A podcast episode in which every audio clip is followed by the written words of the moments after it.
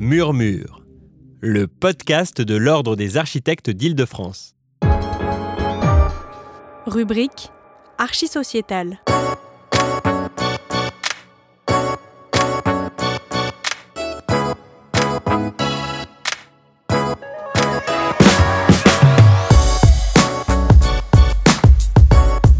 Suite de notre série sur les coopératives de logement à partir de l'exemple suisse, enregistrée à l'occasion d'une journée de rencontres pilotée par Patrick Bertrand et Thomas Huguen, qui prend place au sein d'un cycle développé en partenariat avec la Cité de l'Architecture et du Patrimoine.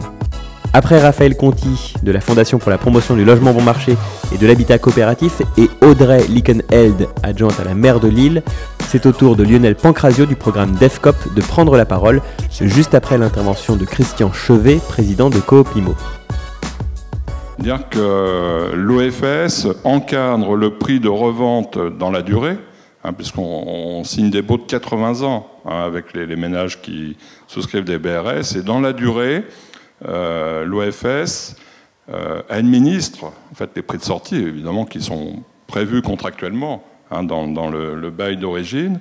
Et pour prendre l'exemple de la coopérative foncière francilienne, qui est l'OFS francilien, euh, que je préside, là, on a le prix d'achat euh, majoré de l'indice de coût de la construction dans notre modèle, mais ça peut être euh, l'indice de référence des loyers.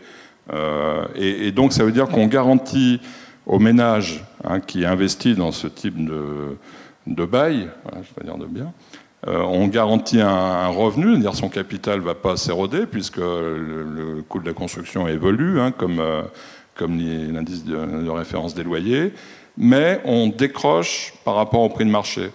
Ah, et c'est ça qui était vraiment intéressant, c'est de, décrocher par rapport au prix de marché qui est très spéculatif hein, en, Ile-de-France.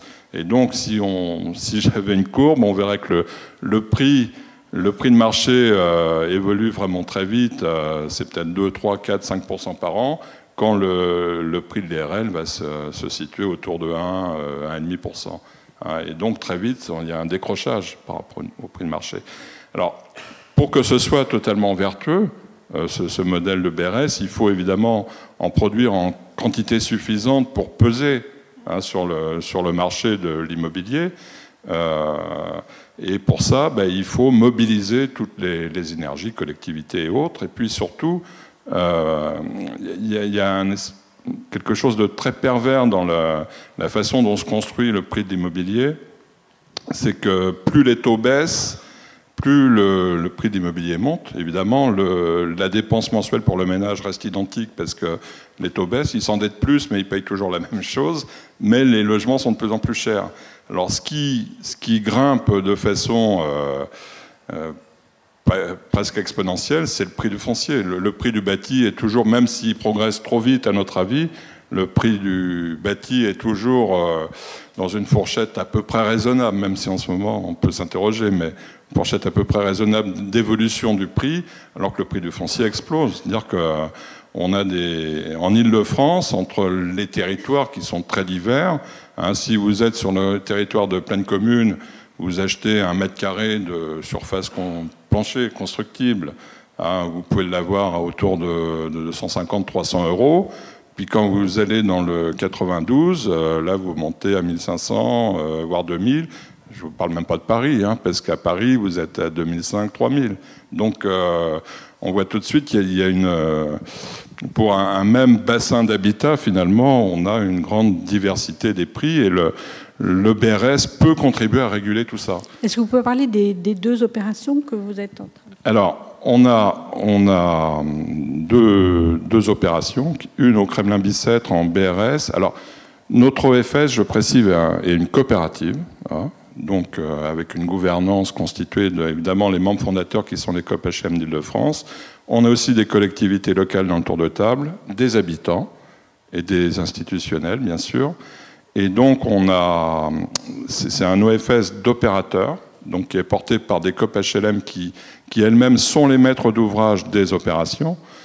Et on a aujourd'hui deux opérations qui sont commercialisées, dont une est en chantier, Kremlin Bicêtre pour 10 logements, euh, avec un prix euh, Euh, prix de vente autour de un peu en dessous de 4000 euros. Donc on est à 3009 pour un marché qui est plutôt à 6000, euh, voire au-delà. Et une redevance, parce qu'il faut payer une redevance pour s'acquitter. Combien le prix? Le prix de, de marché? Non, de, de vente 3009 le mètre carré, hein, pour un prix de marché de l'immobilier qui est plutôt à 6000, et une redevance qui est de 3,50. 3,50 euros par mois, mètre carré, surface habitable, hein, qui est une forme de loyer finalement pour financer le foncier. On est dans un modèle où on met très peu de fonds propres. On met 3% de fonds propres. Hein, c'est chose importante, c'est-à-dire qu'on mais on, va chercher, on utilise ce système génial, hein, comme vous l'avez dit, euh, de prêts Gaïa Caisse des dépôts. Donc ce sont des prêts euh, euh, la Caisse des dépôts se refinance sur l'épargne salariale, donc du livret A, et fait des prêts aux organismes HLM notamment. Et donc on peut emprunter à 80 ans, hein, ce qui est quand même pas rien. Hein. Il n'y a pas beaucoup d'endroits où on peut emprunter à 80 ans à des taux qui sont euh, indexés sur le, sur le livret A. Donc aujourd'hui, c'est-à-dire qu'on emprunte à 1,35, un livret A plus 0,60, qui est la, marge euh, des fonds d'épargne. Alors, je voudrais dire aussi qu'on a dans la loi Allure, on a il y a aussi les coopératives d'habitants, ça on n'a pas trop évoqué, mais je, souhaiterais juste en dire un petit mot. On a aussi euh, euh, créé, enfin, porté avec Copimo, une coopérative HLM, euh, une coopérative qui s'appelle UTOP, je crois d'ailleurs que vous allez en parler tout à l'heure notre atelier, où on, a un groupe d'habitants qui a renoncé à la propriété individuelle. C'est ça qui est important. Donc, aussi prévu possible, rendu possible par allure, parce qu'avant, ce n'était pas possible hein, dans le droit français. Et donc, cette coopérative d'habitants euh, à Paris, hein, dans le 20e, euh, a investi dans un projet. il y a 17 logements. Et la coopérative HLM porte le foncier emprunte euh, toujours avec le système Gaïa. Il y, a deux coopératives. Il y a la coopérative qui porte le foncier et la coopérative d'habitants. Non, la coopérative qui porte le foncier, c'est la COP HLM. Mmh. Hein, et qui, le, qui loue, qui fait par un bail à construction. Donc là, on est sur un système ancien. Euh, les OFS n'existaient pas encore hein, quand on a lancé. oui. Voilà. Et, voilà. et donc la coopérative d'habitants, c'est elle qui, qui emprunte pour financer le bâti et donc qui prend bail auprès de la COP HLM et ce qui lui permet de. Les, ménages sont rentrés avec, pour tout apport, moins de 2000 euros. Hein. et ils paieront un loyer de type PLS. Euh, évidemment, ils sont plutôt fauchés. Euh, et c'est là, ils ont contribué depuis le début à combien le loyer là ben, C'est un loyer type PLS, donc c'est moins de 13 euros. Hein. Et en plus, on a, on a fait trois tranches hein, dans les loyers en fonction des revenus, parce que ce n'était pas assez social de notre point de vue. Donc euh, y a, on est entre 10 et 13 euros, hein, le, prix du loyer, sachant qu'à Paris, ça coûte deux fois plus cher. Hein. Euh, c'est pas plus. Et donc là, c'est encore un autre rapport à la propriété, puisque ces ménages se sont engagés dans une euh, propriété qui restera une propriété collective. C'est-à-dire qu'ils ont un droit de jouissance pendant 60 euh, ans. Ils ont payé à peine 2000 euros de part sociale pour créer leur coopérative et s'ils s'en vont en cours, ils récupèrent leurs 2000 euros. Point. Donc il n'y a pas du tout de spéculation. On est aussi sur un modèle euh, anti-spéculatif. Voilà, donc le, système coopératif en France, ça marche aussi, même dans l'habitat. Oui, mais vous me dites que ça ne marche pas toujours. Alors, ça ne marche pas toujours, parce que y a, c'est, Audrey l'a dit un petit peu, il y a, le côté un peu culturel hein, des choses. On, a aussi un groupe, euh, en fait, on a gagné à Paris avec des groupes d'habitants. La ville de Paris a organisé un concours sur l'habitat participatif. Il y avait trois, trois terrains euh, mis à disposition de groupes qui candidataient. Je crois qu'il y avait une cinquantaine de groupes, hein, ou une quarantaine en tout cas, hein, qui ont dû se porter candidat. Il n'y en a évidemment que trois qui ont été retenus. Et nous, on accompagnait euh, deux groupes sur les trois. Hein. Donc il y a un groupe qui a bien marché qui s'appelle UTOP, ça c'est ce que je vous expliquais à l'instant. Et puis il y a un autre groupe, on était sur le même modèle, qui s'appelait Alfama, et qui a explosé en plein vol, et qui a explosé justement sur cette idée de, propriété collective. C'est-à-dire que culturellement, c'était, pourtant, c'était des, jeunes. Hein. les gens étaient plutôt. Euh, le moyenne d'âge, ça devait être à peine 30 ans hein, de, ce groupe. Et ils n'ont pas réussi à accepter. Enfin, il, s'est créé deux clans très vite. Ils n'ont pas réussi à accepter que jamais ils auraient une propriété finale euh, du bien. Et donc, l'opération s'est pas faite. Voilà. Alors, après, la, ville de Paris nous avait un petit peu adopté ce, modèle parce qu'ils avaient très peur que demain, comme ils avaient un peu subventionné les, fonciers l'opération, ils avaient très peur qu'on leur reproche demain de dire qu'ils avaient subventionné de l'accession sociale pour que des gens s'enrichissent derrière sur une plus-value éventuelle. Et, donc le, modèle euh, qu'on propose était vraiment le modèle euh, le plus anti-spéculatif qui soit. Bien sûr. Et maintenant, je, me tourne vers euh, Lionel Pancrazio sur euh, son programme de recherche DEFCOP. Est-ce que vous pouvez nous en dire un peu plus? Merci. Oui, déjà, je vais me permettre de rectifier une chose. Je, ne dirige pas euh, DEFCOP. J'ai la chance de m'y consacrer à 100% dans le cadre d'un post-doctorat et ce qui fait de moi le pilier du, du programme, puisqu'il y a une quarantaine de personnes. Il y a deux cabinets d'architectes, un suisse qui est Urbanité, un français qui est Dejon, le CAUE de Haute-Savoie, il y a le CAUE de l'Ain, il y a l'Université de Savoie, l'Université de Genève. On avait eu le plaisir de rencontrer la FPLC, le canton de Genève, le canton de Vaud sont également dans ce programme qui est financé par la communauté européenne et dont l'objectif... Voilà, mais néanmoins ça a été possible. Bon, là, on a essayé de. On a essayé de profiter. On a essayé de profiter d'eux, puisqu'ils ont une expérience longue, vous l'avez vu ce matin, et de voir euh, ce qu'on pouvait en faire.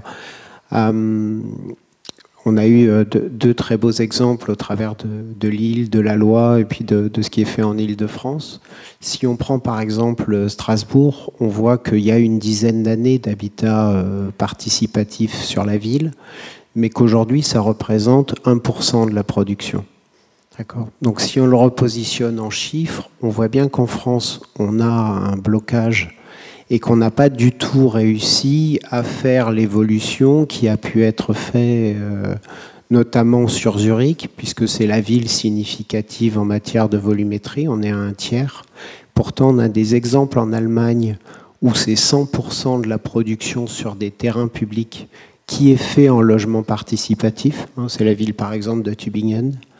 Donc on voit qu'il y a un élément clé euh, qui, qui devrait interpeller une population d'architectes, c'est qu'habituellement, quand on rencontre des architectes qui font du logement coopératif ou participatif, hein, pour que ce soit clair, le participatif, on implique les futurs occupants, ou en tous les cas des occupants potentiels dans le processus, et coopératif, on régule, on empêche la spéculation ultérieure pour éviter la problématique que l'on connaît en France, c'est-à-dire que les prix immobiliers ne cessent d'augmenter beaucoup plus que les revenus des ménages, ce qui crée de l'exclusion dans les villes, notamment quand on a des phénomènes de métropolisation. Donc l'idée de fond, elle est, euh, là. Alors, quand on rencontre ces architectes, ils disent deux choses. Ils disent, un, on travaille beaucoup plus quand on fait du logement participatif ou coopératif parce qu'il faut discuter avec des personnes. Mais en revanche, ils arrivent aujourd'hui en Suisse, de ce que je comprends, à se faire payer plus. Et surtout, ils sont heureux. Ils sont heureux parce qu'ils font vraiment du logement pour les personnes qui sont à l'intérieur par rapport à des typologies qui bien souvent leur sont imposées. Donc ce, plaisir non dissible est intéressant, surtout face à, à, une population comme la vôtre, et je vous laisse euh, y penser. Alors, euh, dans le cadre de DevCop, on sait également avec des sociologues, donc vous l'aurez compris, sociologues, architectes, droit, économie, on a essayé d'avoir une approche pluridisciplinaire pour voir quels étaient les, ce qu'on pouvait en faire. On a pris l'exemple du Genevois. Et puisque sur le Genevois, on a à la fois des communes françaises et on a à la fois, euh, bien sûr, des communes suisses, l'exemple que, que l'on a. Ce qu'on peut observer à Genève, c'est que même si le mouvement est lancé, le volume que représente aujourd'hui euh, le logement participatif à Genève est très insuffisant par rapport à une régulation du marché qui permettrait de loger tout le monde. Et il y a encore beaucoup de monde qui se loge à l'extérieur de la ville et notamment en France. Et donc la, première, exactement, les prix sont très élevés. En Genève, on est sur des prix parisiens, si vous voulez, pour positionner les choses. Et la partie française monte. Donc on voit que le premier problème de régulation pour mettre en place des systèmes différenciés, c'est un problème de gouvernance. Il faut pouvoir raisonner idéalement sur l'ensemble du territoire, ce qui est très difficile lorsqu'on a la Suisse et la France, mais c'est aussi très difficile lorsqu'on a différentes communes.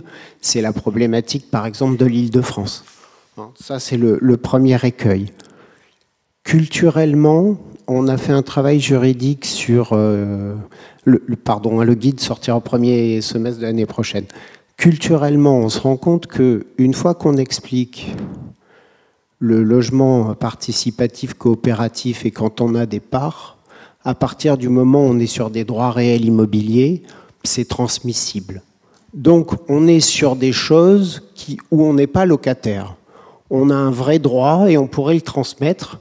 C'est la gouvernance, j'ai envie de dire, des occupants qui va régir. Est-ce qu'on le transmet, est-ce qu'on ne le transmet pas Mais en tous les cas, juridiquement, rien ne s'y oppose. Donc vous voyez qu'en ça, on est dans un modèle d'appropriation un peu différent d'une propriété euh, stricto sensu, mais on est sur des modalités qui sont transmissibles de génération en génération.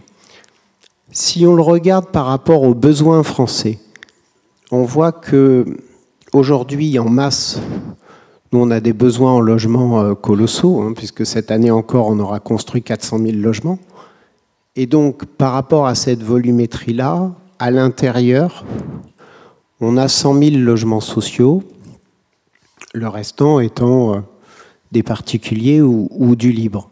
Si on veut pouvoir, à l'horizon 2050, couvrir 45% de la population qui sera une population seule, puisque c'est ça ce qui nous attend en France, c'est-à-dire 45% euh, de la population qui est seule en 2050, avec les phénomènes de vieillissement euh, et d'isolement, à partir de ce moment-là, on voit bien que les exemples qui ont été présentés ce matin, qui tournent autour du mode de vie et où on arrive à faire de l'intergénérationnel, de la mixité, à avoir des services, à avoir de la proximité, à retourner au centre-ville, c'est sans doute quelque chose de très intéressant. Et là, on a un problème avec le logement social en France quand on essaie de le monter. C'est qu'aujourd'hui, il y a des commissions d'attribution et donc, par définition, par rapport au dialogue qu'on a vu ce matin dans les exemples suisses, les commissions d'attribution interdisent que l'on présélectionne des personnes pour les faire habiter dans un logement social. C'est faux, d'accord. Alors c'est un problème qui est remonté par des personnes qui ne savent pas assez. D'accord. Alors. Un autre problème, c'est l'acculturation du mouvement HLM français à cette question-là. Parfait. Donc là, on va voir la réponse. C'est formidable. Moi, je modifierai mon guide. Mais aujourd'hui, c'est clairement un problème qui nous était remonté et qui euh, semblait du coup euh, complexe pour pouvoir euh, avoir les, phénomènes que l'on a avant. Il y a un deuxième élément qui est remonté également comme étant une problématique, peut-être a-t-on une solution, c'est la sous-location. C'est-à-dire que très clairement, dans ce que l'on voit en Suisse, on peut recourir à de la sous-location. On a des locaux par ailleurs qui sont mis à disposition, que ce soit des chambres d'amis, que ce soit euh, d'autres locaux comme le bricolage, comme euh, les activités. Donc on est sur des, euh, sur des bâtis qui ne sont pas seulement logements. Et aujourd'hui, quand on le monte en pur HLM, on est dans des activités accessoires qui sont limitées par la réglementation. Et là aussi, on a potentiellement cette problématique. Donc ça, c'est sur le, positionnement. Le dernier élément qui ressort aussi, c'est là un phénomène d'acculturation des opérateurs eux-mêmes privés face à ce montage et à l'inquiétude de dire mais quelle est la place que peut prendre le logement participatif ou coopératif à l'intérieur de la construction actuelle? Donc là, il y a un travail probablement de, fond à mener pour identifier probablement à la fois à la campagne et en ville quelles sont les typologies qui sont manquantes, et vous voyez que la richesse des typologies qui vous ont été proposées ce matin montre bien que on le comprend intuitivement, c'est-à-dire que on n'a pas forcément besoin, quand on est en milieu citadin, d'avoir tous sa voiture. Typiquement, dans les habitats euh, coopératifs, on mutualise les voitures, on met du covoiturage. On n'a pas tous besoin d'avoir son atelier de bricolage, et là, on mutualise le bricolage. On n'a pas tous besoin d'avoir une box Internet, et là, on mutualise la box Internet. On n'a pas tous besoin d'avoir un local ménage, et là, il est mutualisé. Et donc ce, mode de vie qui va avec, des cafés, avec des librairies, avec des, zones où on reçoit les, enfants, fait qu'on a un mode de vie et donc un, un, reste, je dirais, à vivre qui est bien supérieur en habitat où l'on peut mutualiser des fonctions que lorsqu'on ne le fait pas. Hein, c'est le, patron de Twitter qui avait l'habitude de dire que le numérique, ça crée de la confiance et qu'au travers de la confiance, on va pouvoir partager des choses qu'on n'aurait avant euh, pas partagées. Oui, non, je ne cite pas le modèle de l'entreprise. Il y a des choses qui partagent pas. Oui, c'est fait ce que je dis, pas ce que je fais. Donc voilà sur, euh, sur les aspects euh, vus. Sinon, au niveau réglementaire, il y a un autre élément qui pourrait aider culturellement, et là on travaille juridiquement dessus, c'est que depuis le Moyen Âge, par exemple, on a observé des partages de terres qui s'appellent les communs, que ce soit dans les zones de montagne, que ce soit dans, même dans des zones proches de la ville. Et donc on a finalement l'habitude de partager, d'avoir des modes de vie coopératifs qui ne sont pas euh, éloignés de nos cultures, simplement on les a peut-être un peu oubliés. Comme il faudrait idéalement venir à des modes de vie euh, plus durables, si on ne partage pas, si on n'est pas plus responsable euh, les uns les autres, on peut ne, pas y arriver. Donc je crois que voilà, le dernier élément, c'est que le rôle de l'architecte dans tout ça, euh, on le voit bien sur les opérations coopératives, il faut qu'il évolue et il y a notamment un nouveau métier qui semble vraiment nécessaire d'intégrer, c'est l'assistant à maîtrise d'usage et donc celui qui va créer le dialogue, celui qui va euh, pouvoir interpréter, qui du coup va anticiper. Et à partir de ce moment-là, effectivement, juridiquement, on doit pouvoir dérouler euh, les choses et les réaliser. Et ensuite, financièrement, vu les conditions actuelles de financement, il faut acclimater les acteurs à un nouveau mode opératoire, mais il n'y a pas de raison que ce soit financièrement bloquant dans la mesure où le coût de l'argent est très faible. Et donc, ça donne des, clés et des possibilités très larges. Très bien, merci beaucoup. Euh, on a quelques minutes pour, euh, pour des questions avant d'avoir la, la, table ronde qui nous, qui nous détaillera des, des réalisations. Euh, oui, merci. C'est c'est vraiment une question pour comprendre ce que vous abordez, la notion de propriété. Euh, sur l'exemple du 19e euh, dont vous avez parlé, en fait, ils, étaient en, coopérative, donc de toute façon, ils étaient dans une propriété collective. Euh, je ne comprends pas. enfin, qui ressemble à ce qu'on a vu depuis ce matin des sociétés coopératives. La différence, c'était que, enfin, ils allaient peut-être. Est-ce que c'est ça? Enfin, c'est une question de, compréhension. Euh, qu'ils allaient créer une structure qui ensuite, euh, à terme, serait finalement une structure indépendante, euh, plutôt que portée par un acteur déjà existant, en fait, préexistant. et du coup, c'est voilà, c'était pour comprendre ces nuances que vous exposez sur la, propriété c'est le UTOP, c'est le 20e. Hein. C'est une coopérative d'habitants loi Allure. Hein. C'est-à-dire que dans la, il y, a, deux formes de coopératives d'habitants. Il y a celle où il y a attribution du bien à un moment donné. Et avant, avant Allure, d'ailleurs, c'était toujours obligatoire. Il devait y avoir un moment propriété individuelle du bien, du logement. Et Allure a créé une coopérative justement à propriété collective où il y a justement il n'y a pas d'attribution possible, elle n'est pas prévue. Et ça, c'était une, évolution aussi du, droit. Et le modèle du 20e, c'est ce modèle-là. C'est-à-dire qu'ils euh, n'auront pas pouvoir de changer les statuts, hein, puisque c'est gravé dans le marbre, et donc ils resteront toujours dans le cadre d'une propriété collective. Hein. et donc, à l'issue du bail dans 60 ans, bah, ils, seront au bout du droit d'usage. Non, mais en fait, il, faut, il faut bien comprendre euh, que quand vous êtes dans une coopérative d'habitants, vous avez des parts dans la coopérative qui, elle, est propriétaire du logement dont vous, euh, que vous, dont vous bénéficiez de l'usage. Vous n'êtes donc jamais propriétaire en tant que tel de vos quatre murs.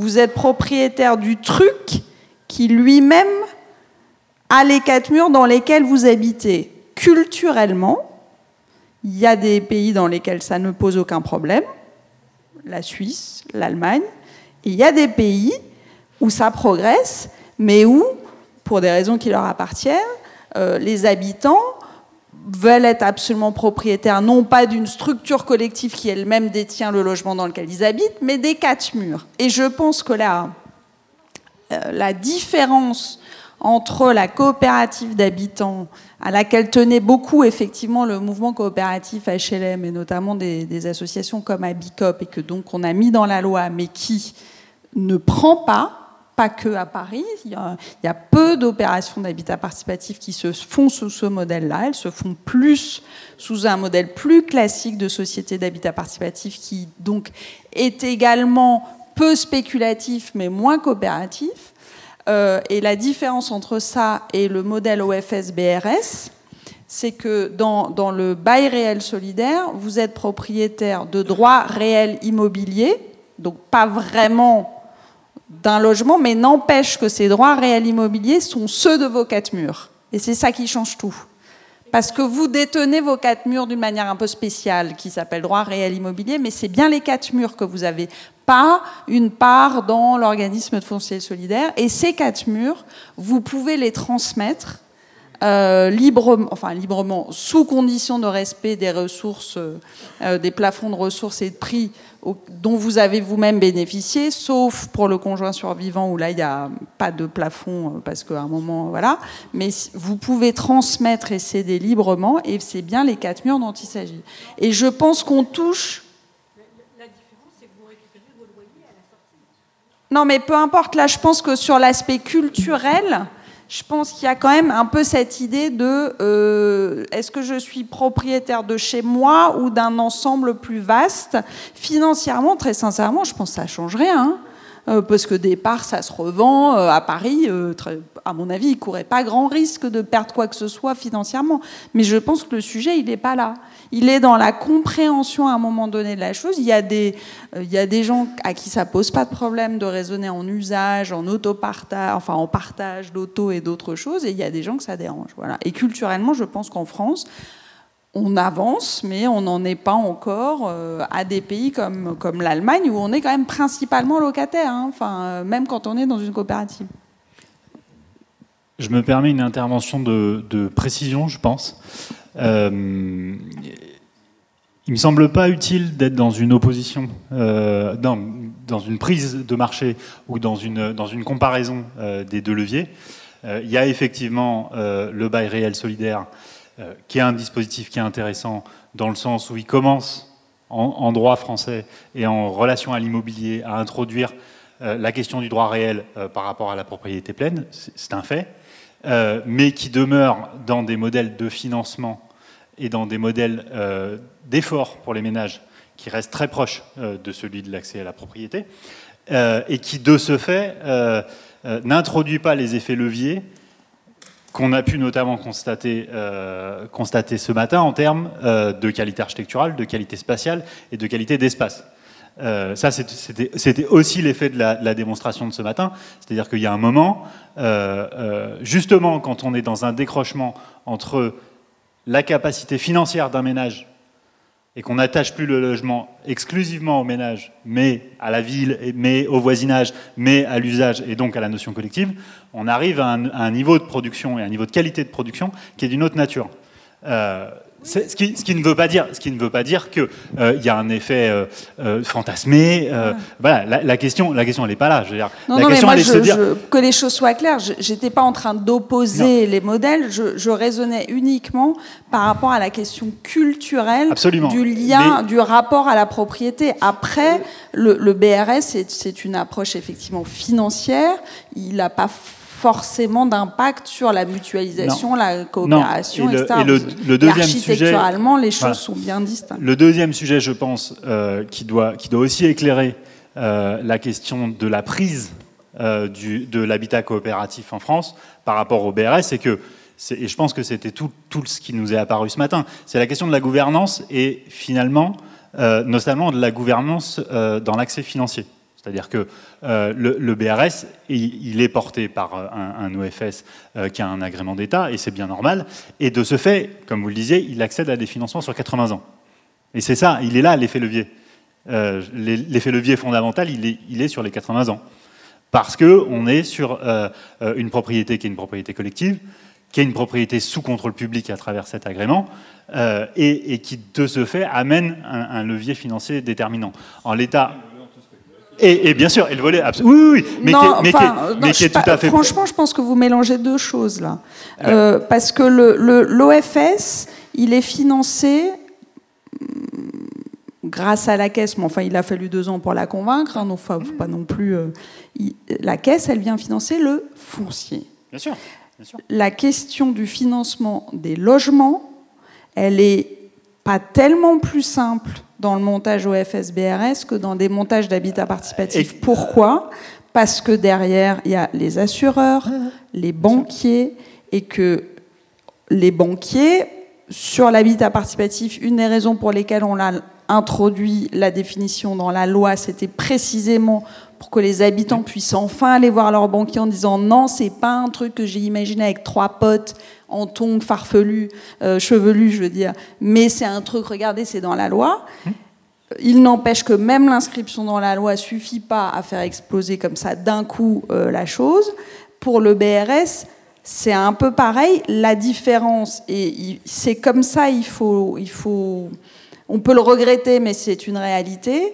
La différence, c'est que par exemple, le BRS, on l'a construit dès le départ avec un notaire, et que quand on a les notaires dans la poche, eh ben c'est vachement plus simple. Et je pense que l'habitat participatif, il, il Alors- souffre de cela, c'est qu'il y a sans doute encore des notaires qui expliquent aux gens justement que ouh là, prendre des parts dans un truc que vous allez occuper seulement, est-ce que vous êtes bien sûr que c'est euh, une bonne je me, chose? je me permets juste d'aller au bout du propos. Euh, ce que je souhaite euh, pointer, c'est effectivement que les effets leviers sur la question foncière se sont trouvés sur les questions de- d'accès euh, à, des emprunts à long terme. Euh, ça, c'est la première chose. Et la deuxième chose, c'est que euh, le sujet, enfin, il, faut, je pense, être vigilant à l'amalgame entre la question coopérative et la question participative. Je veux dire, il y a eu des éléments de définition qui ont été donnés. Je pense qu'il faut, qu'on soit vigilant à ne pas forcément sauter de l'un à l'autre. Et la question, et, c'est notamment les démonstrations qui ont eu lieu ce matin, c'est-à-dire que le fait coopératif en Suisse ou ailleurs, hein, il est participatif ou, ou pas ou pas. Et donc, le, le, propos qu'on souhaitait, entre autres, avoir aujourd'hui, était, celui, de se dire quel, enfin, quel apport on a en termes de qualité d'usage euh, euh, dans, ces projets coopératifs. Alors après, est-ce qu'ils relèvent des, dimensions de la participation? Peut-être ou pas. Euh, voilà. Mais ce que, ce que, voilà, je pense qu'il faut qu'on fasse attention à se dire comment on saute de l'un à l'autre pour, pour être certain qu'on ait, on ait un propos qui soit clair. Juste une petite, euh, petite incidence comme ça. Euh, c'est peut-être effectivement un sujet culturel. Euh, moi, quand j'entends Christian qui nous dit que Utop va arriver à sortir des loyers à 13 euros, on va pas bouder notre plaisir d'avoir fait mieux que les Suisses pour une fois, puisqu'on sera à cin- à 50% de loyer en mer. Mais pour 10 logements, bien sûr. Ce qu'on se disait aussi en, en aparté avec Anne effectivement, il y a un problème avec les banques. Moi, je me rappelle de l'histoire de Copcoto, par exemple, avec les banques. L'histoire de Copcoto, euh, crédit coopératif, et le premier à ne pas suivre, à pas financer. Ça peut poser une question. Moi, peut-être qu'on pourrait revenir à des aventures comme la Bellevilloise, qui, hein, issue de la commune, qui a, créé une banque, bon, qui a fait faillite en 1936 pour différentes raisons, mais peut-être qu'il y a aussi là encore un modèle à avancer. Donc, moi, je suis très gêné qu'on mette en avant ce modèle culturel parce que peut-être que c'est ma double appartenance à la Suisse, à la France, vu mes origines. Mais je, voilà, dépassons ces clivages, dépassons ces discours et, essayons d'être euh, un peu plus, encore un peu plus militants qu'on l'a peut-être été jusqu'à aujourd'hui. Après, on peut aussi s'aveugler en disant que tout le monde est pareil, c'est pas vrai. Est-ce que j'ai dit qu'il y avait que des questions culturelles? Est-ce que j'ai dit ça? Est-ce que j'ai dit ça? Non. Euh, mais c'est, faut pas non plus le nier. Enfin, euh, moi, je veux dire, moi, je suis très fière d'être française et je suis très fière d'être à moitié allemande. Mais c'est pas pareil d'être français d'être allemand. Euh, je suis désolée. Et le, les et le, système de financement, vous parlez du niveau de loyer français. Pourquoi j'ai insisté tout à l'heure quand monsieur a, a parlé du franco-genevois? Est-ce que vous pensez sincèrement qu'en matière de logement abordable, la France a des leçons à recevoir de la Suisse et de l'Allemagne. Moi, je ne crois pas, parce que quand je discute avec des spécialistes du logement allemand, ils sont hyper admiratifs de ce qu'on fait. C'est pas 100% coopératif. Par contre, c'est abordable. Et maintenant qu'ils sont en situation de tension dans le marché immobilier allemand, eh ben, ils sont bien embêtés d'avoir mis par terre leurs organismes HLM. Ils, seraient bien contents de pouvoir faire une loi SRU qu'ils ne peuvent pas faire parce qu'ils ont transféré la compétence au lender. C'est juste ça que j'essaye de dire, c'est qu'il y a plein de raisons qui expliquent les différences entre nous et qu'il vaudrait mieux aller chercher des explications qui sont multiples, et je pense que la question culturelle en est une, et il faut la prendre comme telle, et on, il s'agit ni de changer les Français, ni les Allemands, ni les Suisses, parce que chacun est bien comme il est, et parfois on est un peu les deux, il s'agit d'aller regarder ce qui fait notre force et qu'il n'y a pas de raison qu'on mette par terre. Et je pense qu'en matière de logement abordable, encore une fois, la France est un système un peu chahuté en ce moment, mais quand même solide. Et qu'après, en matière de coopératif et de participatif, il faut aller regarder ce qui se fait de bien, ce qui est transposable. Tout ne le sera pas, parce que, voilà, en Allemagne, il n'y a pas de financement par la caisse. Hein. Euh, les coopératives, elles vont sur le marché euh, privé. Hein avec ce que ça comporte aussi de spéculation, euh, de retraite par capitalisation, etc. Il faut quand même aller au bout des raisonnements parfois avant de se dire euh, ailleurs c'est vachement mieux, on n'a qu'à tout transposer. C'est pas exactement aussi simple. Ça ne veut pas dire qu'il n'y a pas des choses à reprendre. Double question. Euh, première plutôt pour Christian Chevet. Euh, les coopératives d'habitants sont friandes des solutions où elles n'ont pas besoin d'acheter le foncier. Donc euh, Utop, très bien, on a quelques autres cas en tête en France déjà. Euh, est-ce que vous avez déjà étudié l'opportunité, la faisabilité par endroit d'empiler l'OFS, ce qui permet de ne pas acheter le foncier, et la coopérative d'habitants? Et accessoirement, est-ce que c'est légalement possible d'acheter un appart à un OFS si on n'est pas une personne physique, c'est-à-dire si on est une coopérative d'habitants. Et mon autre question, qui était plutôt pour Raphaël Conti, euh, c'est à propos de cette histoire de parts sociales qui ne peuvent pas être valorisées dans le temps. Euh, c'est quelque chose qui m'interpelle un peu. Alors j'ai bien compris qu'un coopérateur en Suisse amenait souvent moins de capital qu'en France, mais quand même, c'est des sommes qui ne sont pas toujours négligeables. Euh, et du coup, j'en déduis que ce capital, qui peut représenter peut-être 10 000 francs suisses parfois, euh, bah, subit l'érosion monétaire, subit l'inflation sur de 30, 30 ans, si on habite 30 ans dans une coopérative. Et ça veut dire que ce, patrimoine qui peut représenter 100% du patrimoine d'un épargnant, bah, ils font comme neige au soleil en période de forte inflation. Est-ce que vous avez une, réponse juridique à ça, euh, quelque chose qui, peut permettre de solutionner le problème? Euh, C'est pour cette raison-là, en tout cas, qu'en France, au moment de la discussion de la loi créant les coopératives d'habitants en 2014, on a demandé à ce que le prix des parts sociales des coopératives d'habitants, au contraire de l'ensemble des coopératives françaises qui sont plutôt, comme vous dites, même s'il y a un assouplissement dans la loi, puisse suivre l'indice auquel Christian faisait référence tout à l'heure, qui est l'indice de référence des loyers, donc l'indice euh, que je résume souvent en disant c'est euh, l'inflation moins la spéculation. En tout cas, c'est l'indice qui permet aux, bailleurs sociaux d'augmenter un peu les loyers euh, chaque année quand même pour faire face à, leurs besoins. Voilà, comment vous jonglez avec ça?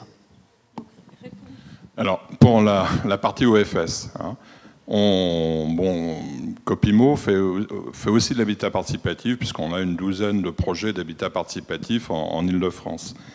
Et on, certains, alors, euh, on est sur un modèle aussi où on essaye de, s'adresser à des groupes d'habitants déjà constitués, parce que, euh, bonjour la mixité après, hein, euh, on voit que les groupes, c'est tous les mêmes. Hein. c'est les, les, les, gens qui se regroupent entre eux, c'est le même niveau culturel, c'est les mêmes centres d'intérêt, et c'est pas tout à fait l'idée que nous on se fait hein, dans, de l'occupation d'un immeuble qu'on va produire en Ile-de-France, surtout quand on intervient beaucoup dans des, des, territoires plutôt populaires. Hein. Euh, donc nous, ce qu'on souhaite, c'est que l'habitat participatif, il doit être fait pour les gens euh, du, quartier, du périmètre d'intervention.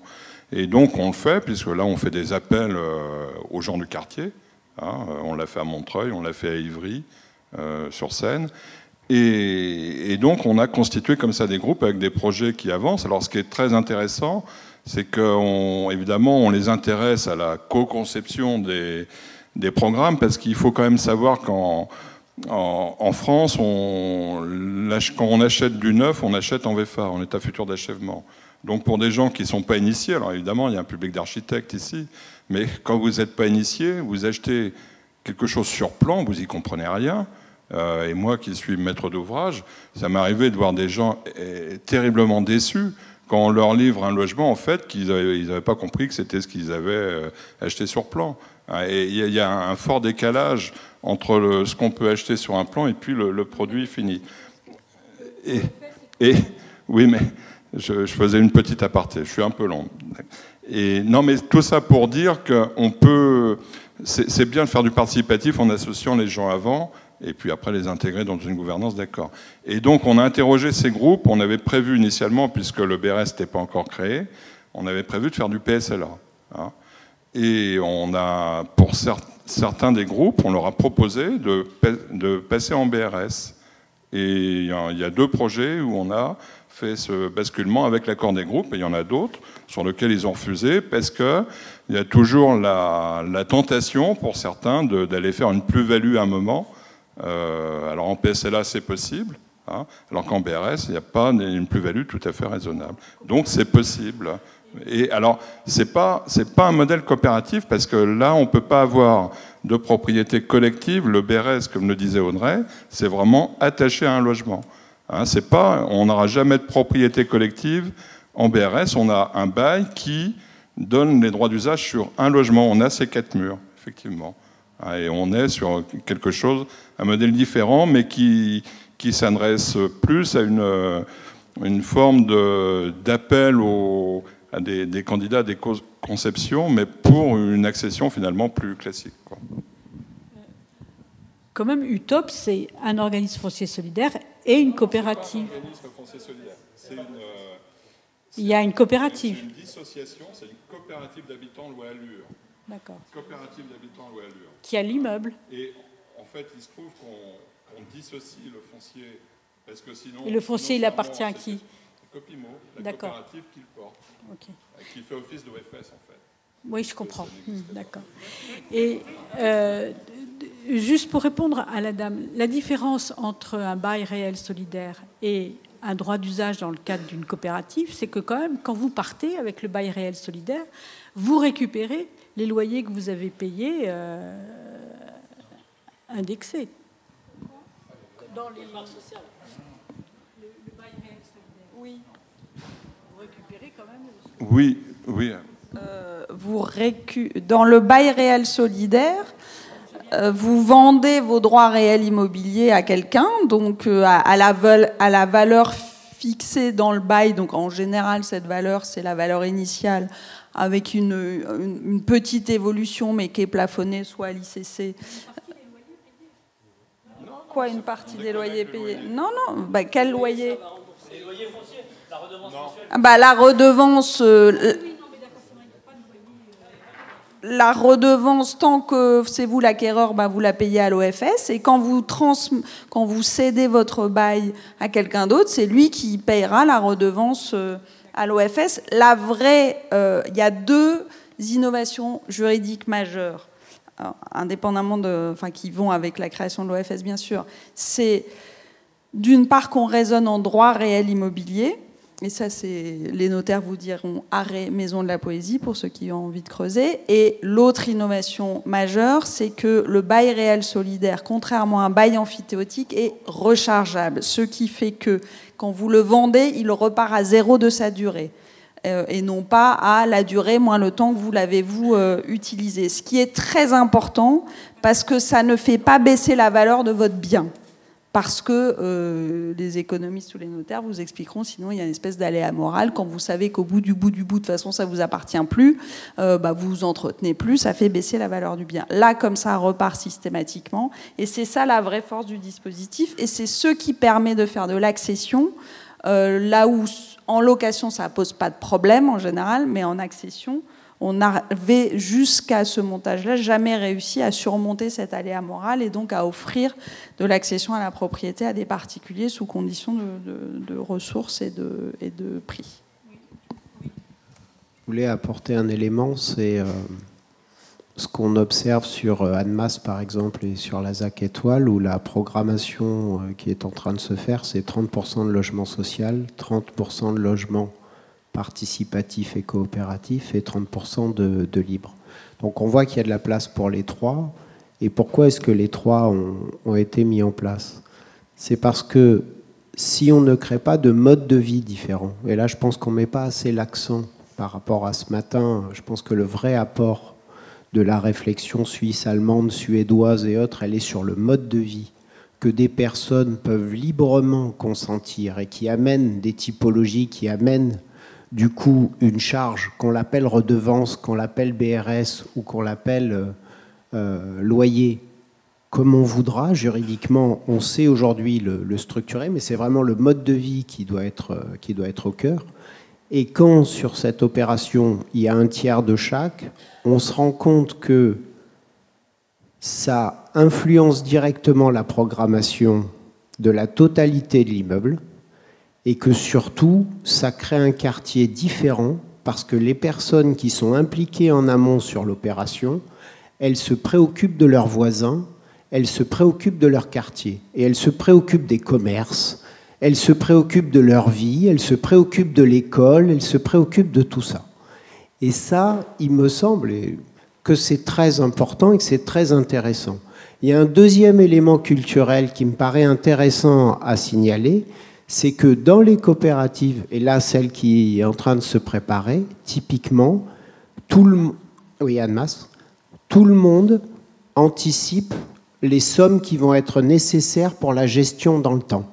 C'est-à-dire, c'est pas chaque année on va voter des travaux, c'est nous savons que c'est un immeuble et quelque part c'est le nôtre, et donc le plan pluriannuel de travaux, il fait partie des choses normales incluses dans le mode de vie. Et donc on voit quand même que cet effet-là, ça nous...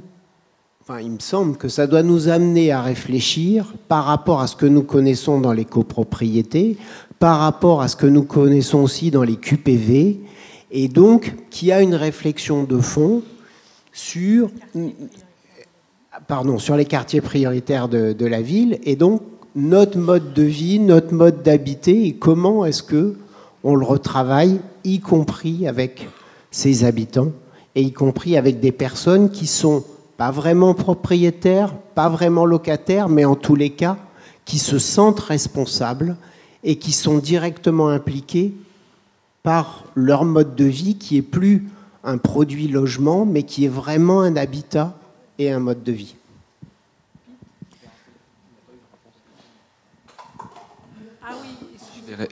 Effectivement, je vais répondre à la, deuxième question concernant la, non-indexation euh, des parts sociales. C'est vrai qu'aujourd'hui, euh, ce n'est pas un problème. Euh, pourquoi? Tout simplement, il n'y a pas d'inflation. Donc, lorsqu'un sociétaire, même en sortant d'une coopérative, s'il a de l'argent à la banque, il touche 0% dessus. Donc le fait que ces parts sociales ne soient pas indexées, c'est normal. Et puis après, je pense que c'est surtout le, le, locataire, le sociétaire locataire se dit bon, ma foi, cet argent, elle dort, elle ne travaille pas, mais par contre, le fait d'être sociétaire, j'ai un avantage, c'est un loyer, et un loyer qui est meilleur marché que si j'étais locataire d'une caisse de pension euh, ou d'un logement sur le marché, enfin le marché libre. Donc, euh, au final, la personne se dit que bah, malgré tout, elle, est de toute façon gagnante dans le système coopératif. Et puis, c'est vrai que par le passé, alors quand il y avait de l'inflation, il y a peut-être 20-30 ans, beaucoup de coopératives rémunéraient les parts sociales. Donc, c'était finalement une manière de, de tenir compte de cela. Et c'est aussi peut-être pour ça qu'aujourd'hui, s'il y a peu de rémunération, c'est tout simplement en lien avec euh, l'inflation, les taux d'intérêt, etc. Et donc voilà. Peut-être dans 20 ans, 30 ans, ça sera différent. J'ai le micro, je, je me...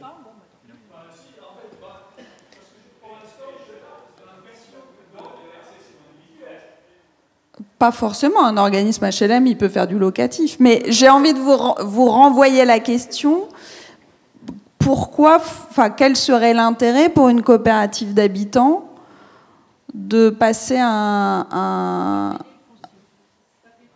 Hmm, d'accord, mais euh, il y a peut-être. Enfin. Oui, il y a d'autres solutions. Ouais. ouais. S'il y a déjà des solutions, pourquoi essayer absolument d'en prendre une nouvelle euh, Voilà, enfin. Je, je, peux revenir simplement si on veut qu'une formule se démocratise, se popularise, il ne faut pas avoir 15 formules et 15. Euh, il faut quand même choisir un instrument et le populariser un ou deux. Mais si on. Je rappelle quand même que les coopératives d'habitants, que ça vous plaise ou non, euh, et c'est moi qui ai contribué à qu'elle soit dans la loi, donc je veux dire, j'y crois, sinon je ne l'aurais pas fait. Mais que ça vous plaise ou non, depuis 5 ans, ça décolle pas, quoi. Euh, je veux dire, je suis désolée, hein, donc euh, je ne sais pas si c'est culturel, financier ou. Euh, elles sont parfois en dehors des écrans radars, mais ça décolle assez vite. Non, mais ça décolle pas autant.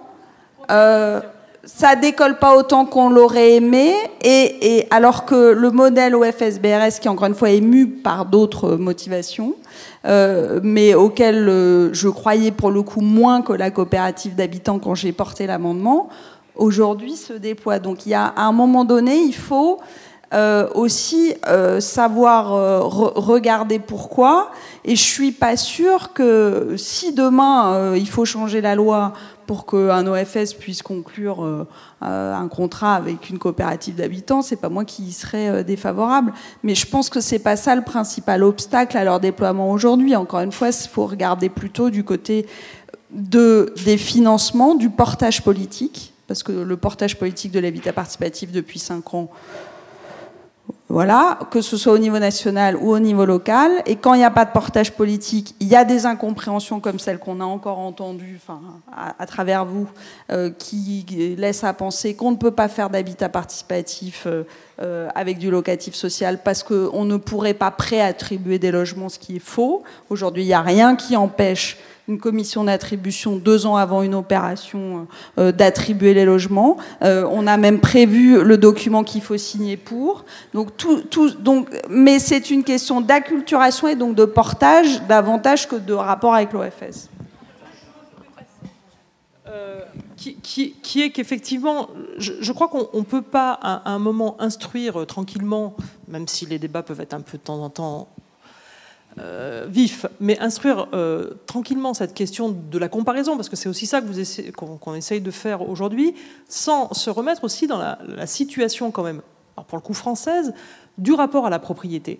Il faut quand même revenir très, clairement sur ce qui, s'est passé en France dans les années 60, qui est quand même une position de l'État à l'époque, et l'entrée du libéralisme, euh, qui, a été quand même aussi de faire en sorte qu'on sorte de la coalition universaliste sur le logement social pour rentrer dans une coalition libérale. Et cette chose-là, qui se fait au tournant des années 60 et qui va donner euh, la grande réforme du logement, euh, le passage de l'aide à la pierre à l'aide à la personne, je ne vais pas refaire. Voilà. Non, non, mais, non, mais oui, mais ça commence, ça commence dès 65 en réalité, cette question-là. Elle commence dès 65. Voilà. Non, mais et, qu'est-ce que fabrique cette qu'est-ce que fabrique cette chose-là, qui est effectivement de sortir d'une coalition universaliste pour rentrer dans la coalition libérale Ça se fait à travers un seul et unique motif, qui est de construire le principe même de l'accession à la propriété des ménages de la classe moyenne. Donc, on a construit, genre, on, voilà, on a construit ce modèle-là dans une perspective libérale en France au tournant 60-70.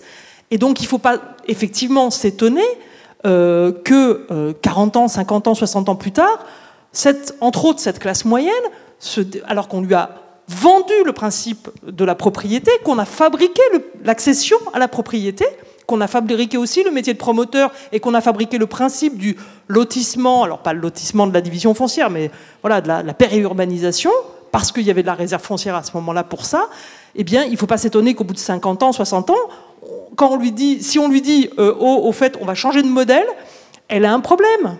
Voilà, en masse. Et je crois que c'est ça. Et je crois qu'il ne faut pas sous-estimer cette difficulté de l'accession, genre de l'approche à la propriété, qui aujourd'hui, quand même, et on le voit sur les débats euh, sur la question des garanties sociales, reste aujourd'hui et perçu, ça ne veut pas dire que ça l'est, mais c'est perçu comme le dernier rempart de support des garanties. Et, cette question-là, elle est, elle est vraiment centrale, à mon avis. C'est tout à fait vrai dans un climat un peu anxiogène, notamment sur les retraites il est certain que les gens achètent leur logement pour leur retraite. Mais voilà. J'aimerais revenir sur le foncier, parce qu'en Suisse, c'est le foncier qui fait euh, la garantie justement euh, auprès des banques. Euh, à qui appartiennent les terrains dans les communes françaises? Est-ce que toutes les communes se sont défaussées de leurs terrains? Qu'est-ce qui se passe aujourd'hui? Sur les friches industrielles On a parlé de la périurbanisation, mais il faut revenir en ville. Aujourd'hui, les quelques lieux euh, à Paris qui intéresse, ce sont les friches où euh, de l'urbanisme transitoire peut apparaître.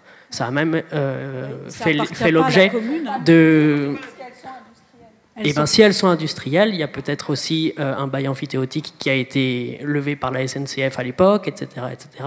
Et il faut savoir du coup comment est-ce qu'on peut pérenniser cet urbanisme transitoire et la coopérative. En tout cas, les expériences zurichoises, ça a été avant tout des associations de quartiers avec un modèle alternatif, qui se sont battus pour acquérir des droits à bâtir et qui ont pu pérenniser leur autre façon d'habiter et qui créent de l'urbain. Et c'est là où elles sont partenaires aussi de la municipalité, c'est que à partir du moment où ce sont les, habitants du quartier qui ont pu rester là, eh ben, elles créent de la ville.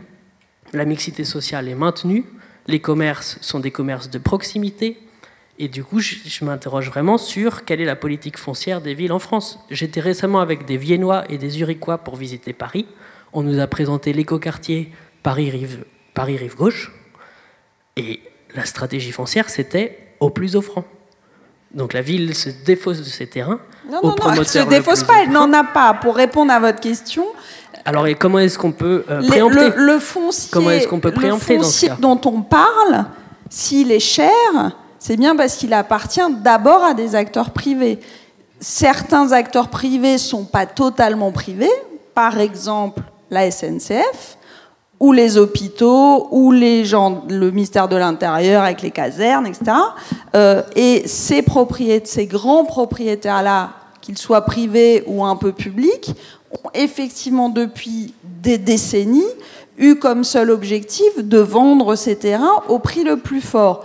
Pour des raisons de pure rentabilité pour les uns et pour des raisons, quand euh, il s'agit de la SNCF ou des ministères, de rentrée d'argent nécessaire pour moderniser les gares et les voies, pour, enfin c'est ce qu'ils vous disent, hein, mais ça doit s'entendre, euh, ou de moderniser les hôpitaux, les casernes, etc. Donc effectivement, euh, depuis des décennies, il y a eu en France plutôt une euh, cession des terrains euh, uniquement sur des critères de, financiers. C'est bien la raison pour laquelle le foncier augmente, c'est bien la raison pour laquelle on cherche plus, par tous les moyens de réguler ce foncier, sachant que la première chose, c'est de donner une valeur au foncier. Donc je vous passe les débats euh, sportif sur comment on définit euh, la valeur d'un foncier en France, hein, par comparaison, par machin, par truc, mais alors ça nous occupe beaucoup. Euh, la loi Allure, la même, est une des premières lois qui a essayé de redonner, enfin d'obliger les collectivités à se poser la question de leur stratégie foncière, parce que le paradoxe aussi, c'est que depuis les années 2000, on demande aux collectivités d'avoir des politiques en matière d'urbanisme, d'habitat ou de déplacement assez structuré. On avait un petit peu oublié que peut-être qu'il fallait aussi qu'elles aient des politiques foncières. Donc maintenant, ça commence à venir et on oblige à ce que dans les politiques locales de l'habitat, il y ait des volets fonciers, mais on en est franchement au début. Donc texte après texte, ça se, ça se, ça se densifie. Le problème, c'est que les terrains sont partis ceux qui étaient il y a longtemps publics, ils ont été vendus, et qu'aujourd'hui, ça vous a pas échappé, la France euh, n'a pas des, caisses publiques hyper pleines, et que donc, euh, quand il lui reste quelques terrains, elle a envie de les vendre cher, et quand elle essaye, elle, de faire de la maîtrise foncière, elle n'a pas forcément les moyens. Voilà, donc il y a un certain nombre de dispositifs qui permettent d'acheter moins cher des terrains quand vous êtes une collectivité à condition que vous y fassiez du logement abordable, etc. Donc il y a des outils, mais, mais c'est très lent et puis c'est marginal par rapport à l'ensemble des terrains privés qui sont sur le marché à des prix euh, intéressants et avec des, particuliers qui évidemment euh, sont les premiers à essayer de mettre en concurrence euh, ceux qui veulent leur acheter les terrains. Et c'est là-dedans qu'on s'inscrit pour essayer de faire du logement abordable. Donc la première raison pour laquelle on a essayé de neutraliser la valeur foncière avec ce nouveau dispositif, c'est bien parce que la valeur foncière, elle nous échappait et que euh, les deux opérations lilloises qu'on a réussi à, mettre dans les tuyaux sont des opérations où la maîtrise était publique historiquement. Euh, le reste, c'est des terrains qu'il faut acheter. D'où les banques, la caisse des dépôts et toutes ces questions-là. Mais vous avez parfaitement raison. Et après, seulement une fois qu'on a le foncier, on peut rentrer dans des discussions de participation citoyenne, qu'elle soit sur fondement coopératif ou pas, mais de participation citoyenne, parce que tout ça, on y croit aussi. Enfin, je voudrais pas euh, donner le sentiment que les collectivités françaises se désintéressent de cette manière-là de faire la ville. Je ne sais pas si Paris est le meilleur exemple, parce que le foncier est très contraint, et, euh, voilà. Mais en tout cas, dans les métropoles régionales, on, essaye quand même de faire ça. On a compris que les, municipalités euh, subissent aussi la, la cherté du foncier. Elles peuvent le, capter, mais à un prix élevé. Je vous propose de faire cinq minutes euh, de pause et puis euh, de se retrouver. Il y a euh, mon voisin qui a une frustration, on essaiera de débloquer la frustration tout à l'heure.